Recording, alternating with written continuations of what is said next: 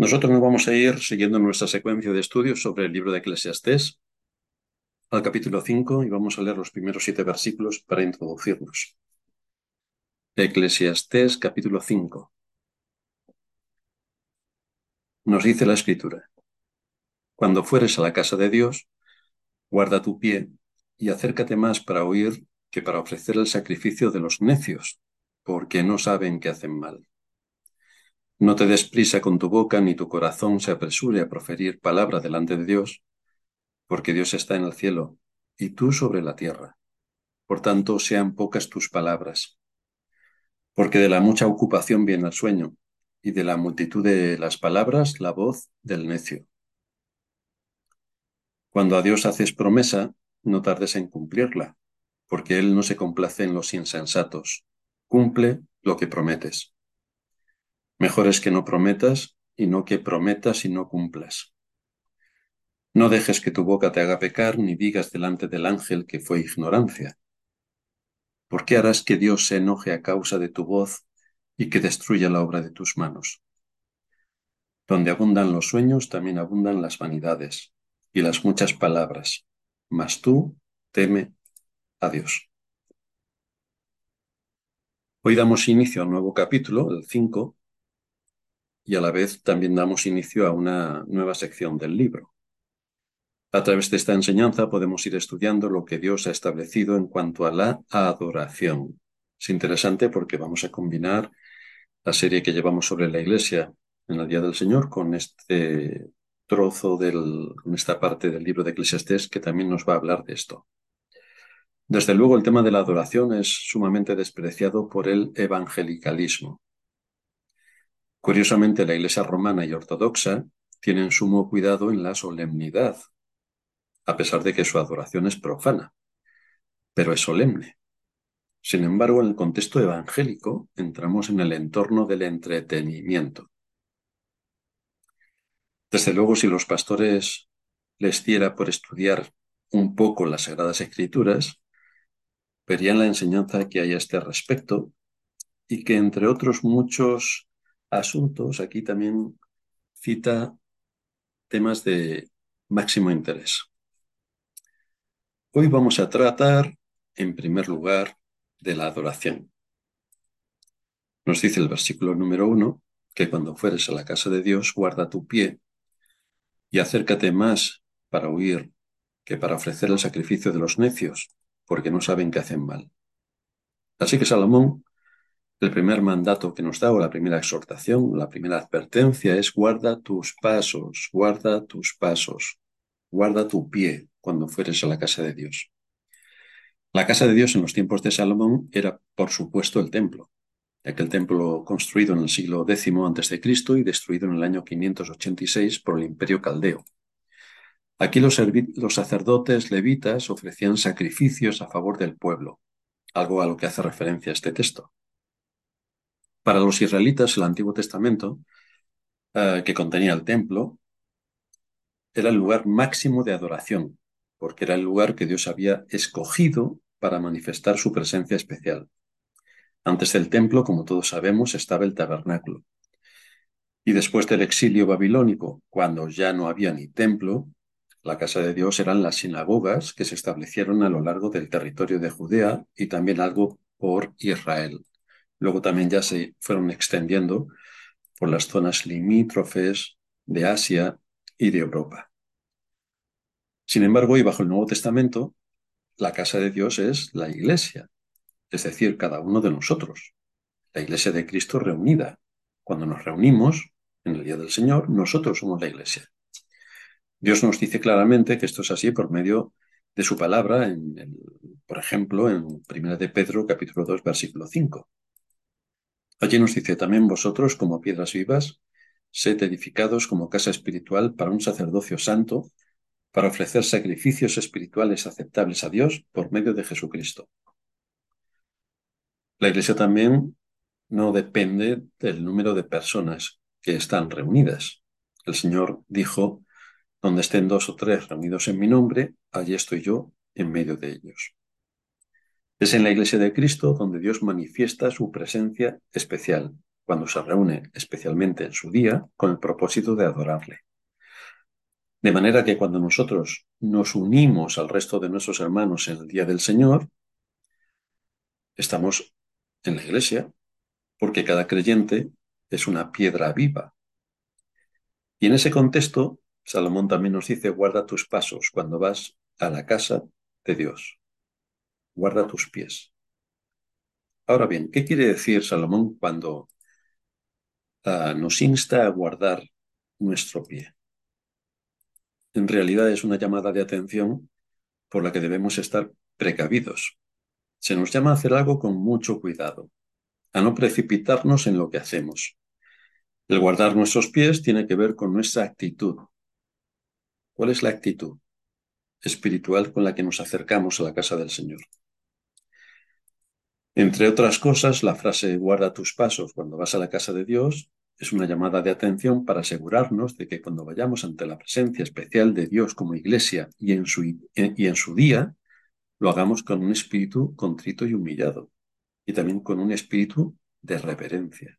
Guarda tus pies, con un sentido cabal de quién es Dios y de quiénes somos nosotros.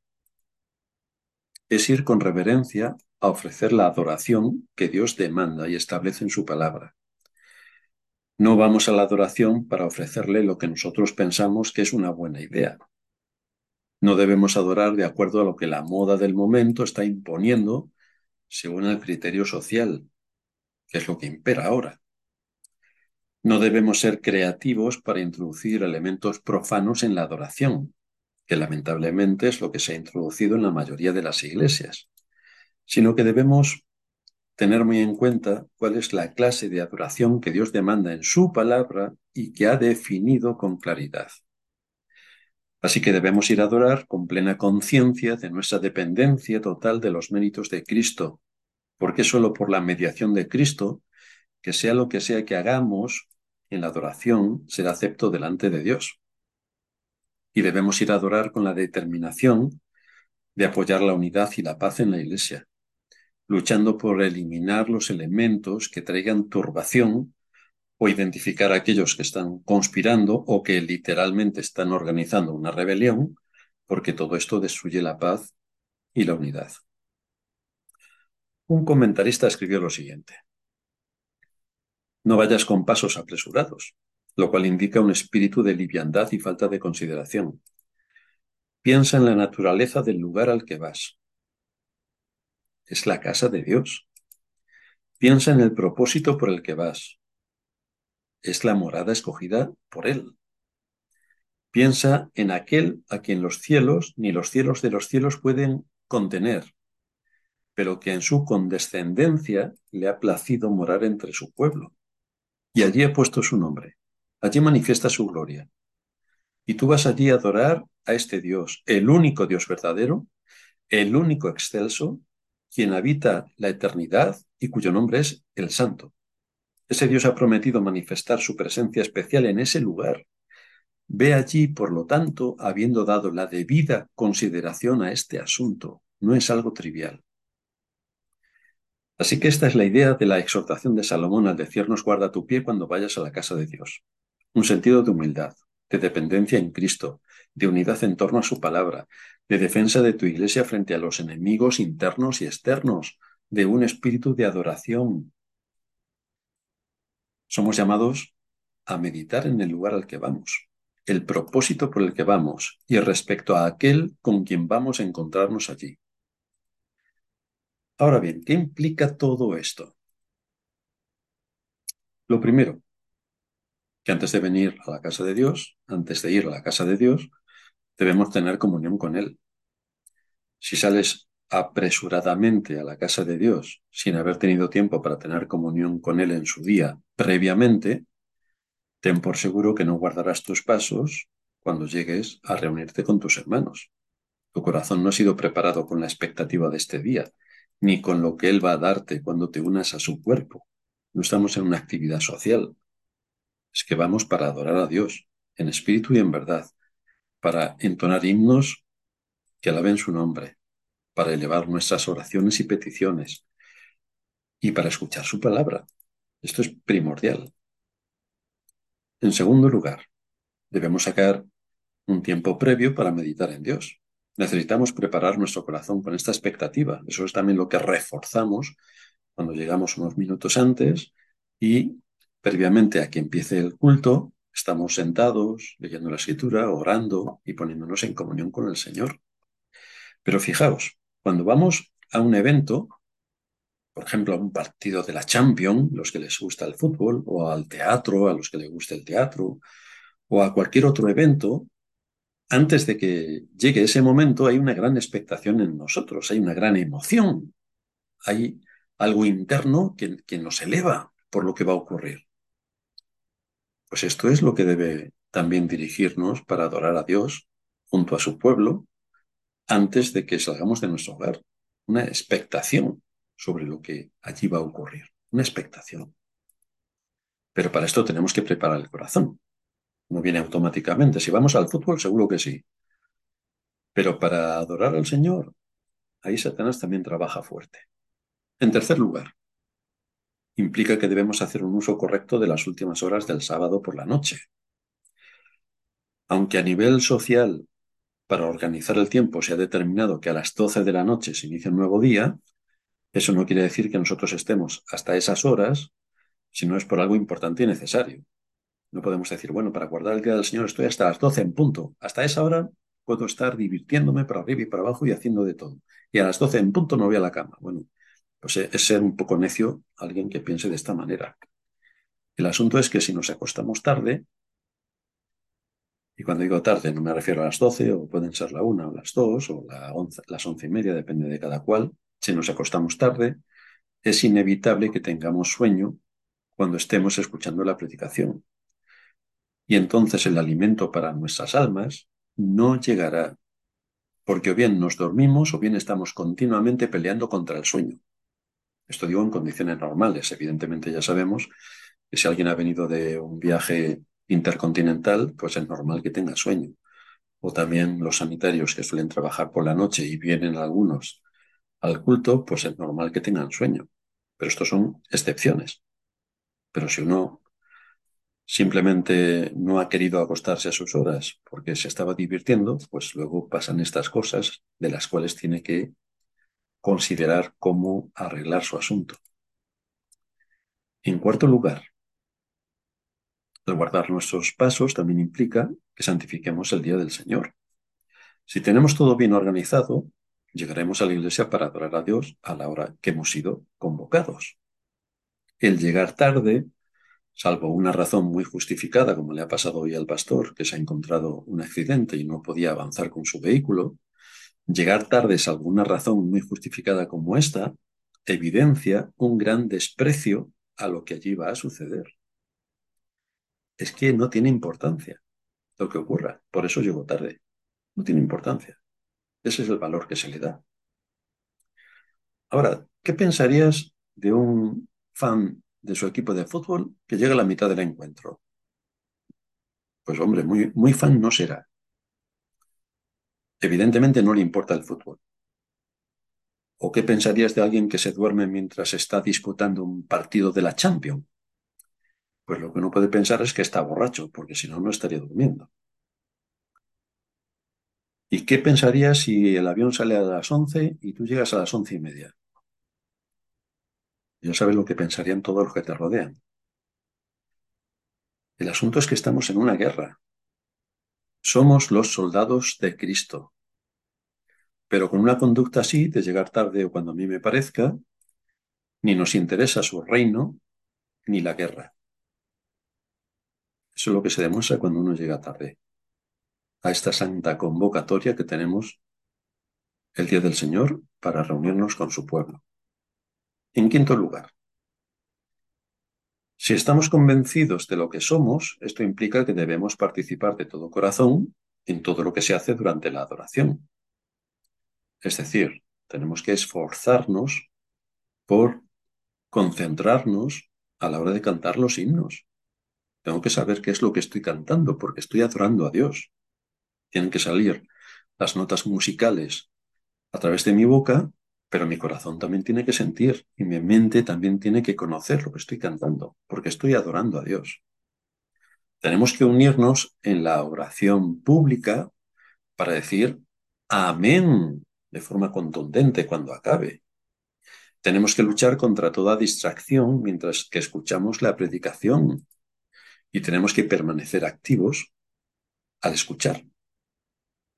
Así que cuando vamos a la casa del Señor y nos reunimos con la iglesia, que somos todos, todo nuestro ser tiene que estar dispuesto para trabajar. La mente, el corazón y la voluntad. Todas estas cosas implican el guardar nuestros pasos cuando vamos a la casa de Dios. En todas estas cosas vemos que Dios se toma muy en serio su adoración. Guarda tu pie cuando vas a la casa de Dios. Pero Salomón sigue diciendo, y acércate para escuchar. Acércate para escuchar. Esta, palabra escuchar en este contexto es para darnos la idea de un escuchar con el fin de hacer, es decir, escucha para obedecer. Dios aquí nos dice que Él quiere que nosotros, cuando vamos a reunirnos con su pueblo, que es su casa, no solo vayamos con un sentido de su grandeza y nuestra indignidad, no solo velando en todo momento para no distraernos, sino también con una disposición a escuchar su voluntad, con el fin, con el fin de instruirnos y obedecerla. Su voluntad es está recogida en las Sagradas Escrituras. Cuando se abren las Escrituras y se expone a través de la predicación, ese es un mensaje que va directamente a nuestra alma y a nuestra conciencia. Y tiene un objetivo. Todo esto alcanza que tiene que ver con la aplicación de esa enseñanza para nuestra vida cotidiana.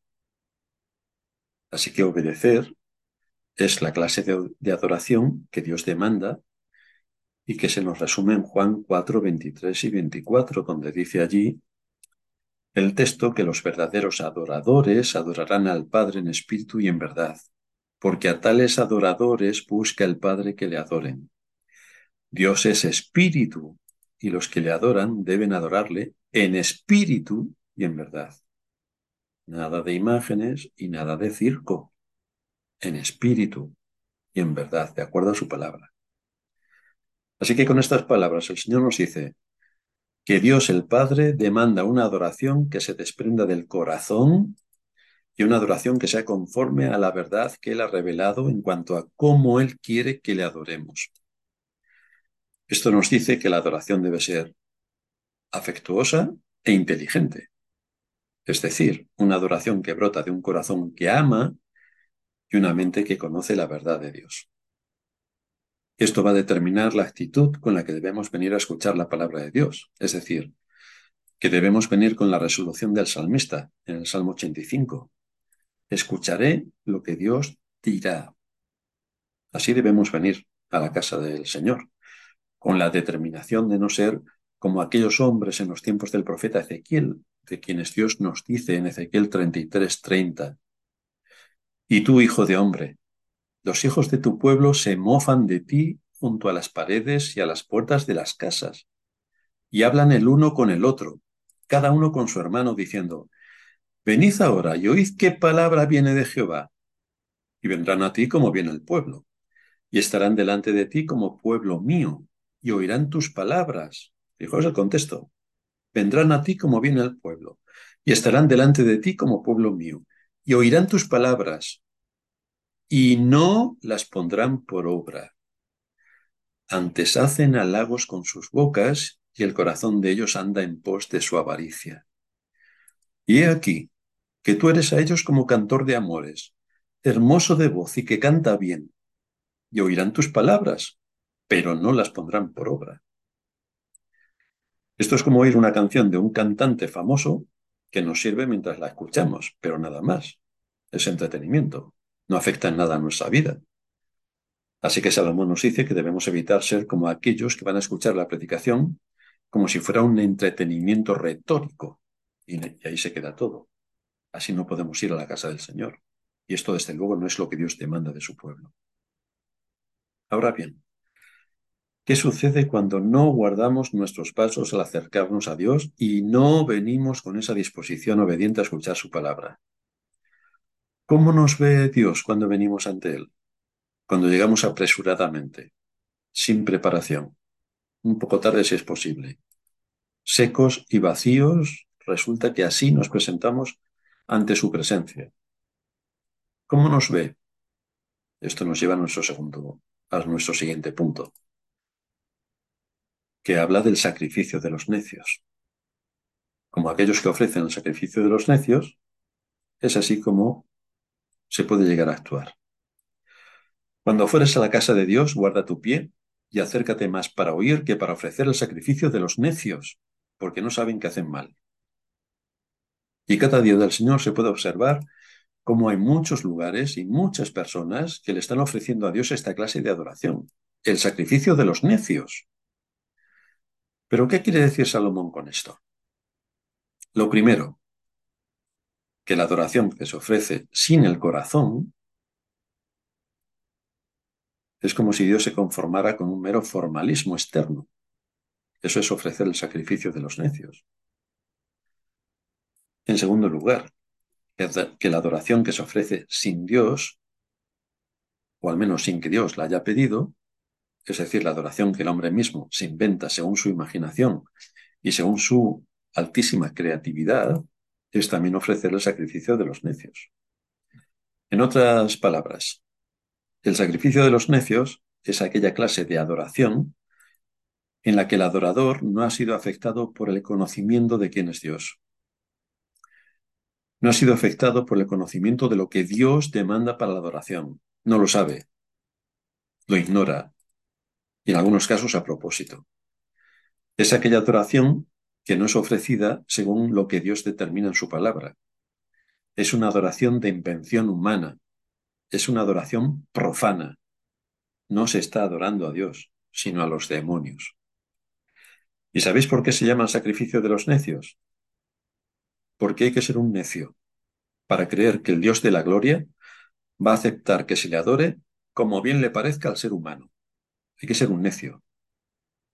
Es un necio el que cree que puede venir ante la presencia de Dios con cualquier clase de actitud, ofreciendo lo que le plazca, siendo indiferente a las demandas divinas, y que a pesar de todo, Dios lo va a aceptar. Así que Salomón en pocas palabras nos dice, qué locura más grande, qué insensatez, qué ridiculez esta de los necios que piensan que serán aceptados simplemente porque cumplieron con lo que a ellos les gustaba, pero no tuvieron en cuenta el mandato del Dios a quien adoraban. ¡Qué necedad más extraordinaria! Dios había dicho en el Antiguo Testamento la tipología y clase de animales que él no iba a aceptar como sacrificio. En Deuteronomio 15:21, si hubiera en él defecto, si fuere ciego o cojo, o hubiera en él cualquier falta, no lo sacrificarás a Jehová tu Dios. Y de ofrecer precisamente este clase de sacrificios es de lo que acusa Dios a los judíos en los tiempos de Malaquías. Nos dice Malaquías 1.13. Además, habéis dicho, ¿qué fastidio es esto de venir de esta manera a la adoración? Y me despreciáis, dice Jehová de los ejércitos, y trajisteis lo hurtado, o lo cojo, o lo enfermo, y presentasteis ofrenda con el desecho que vosotros queréis, o con lo que a vosotros os imagináis. Y les pregunta el Señor, ¿aceptaré yo eso de vuestra mano? Dice Jehová, ¿aceptaré yo esto? Es decir, Dios establece cómo tiene que ser el animal para el sacrificio. Pero uno puede pensar, en vez de llevarle un animal que esté completamente sano, macho de un año completamente sano, perfecto, pues tengo aquí uno que está a punto de morirse y como no me lo voy a comer, evidentemente porque está enfermo, pues este es el que sacrifico. ¿Qué más da? Pues a Dios no le da igual. ¿Cómo adoramos nosotros? ¿Vamos a regañadientes o vamos con la hora pegada o vamos pensando en nuestras mil historias sin preparar nuestro corazón para la adoración? ¿Cómo vamos? La adoración es sumamente importante es importante para no ofender a Dios.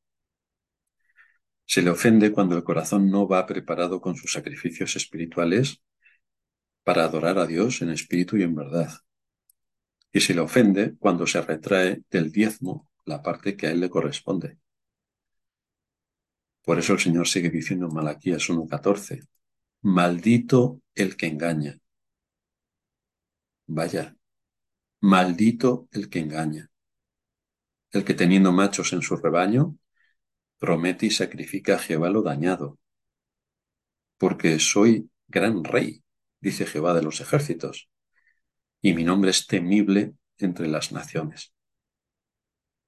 Así que muchas veces podemos pecar de necedad por no ser conscientes de lo que supone el día del Señor, a qué vamos a reunirnos juntamente con nuestros hermanos, que todos juntos constituimos la casa de Dios, su casa, y como es en medio de su casa donde tenemos que llevar a cabo los sacrificios que Dios demanda, la adoración que Dios demanda, el deber que Dios demanda, y como todo tiene que estar de acuerdo al orden que Dios demanda, no a nuestra creatividad, a nuestro antojo, a lo que a nosotros nos parece mejor, a la moda de nuestra época, sino a lo que Dios nos manda.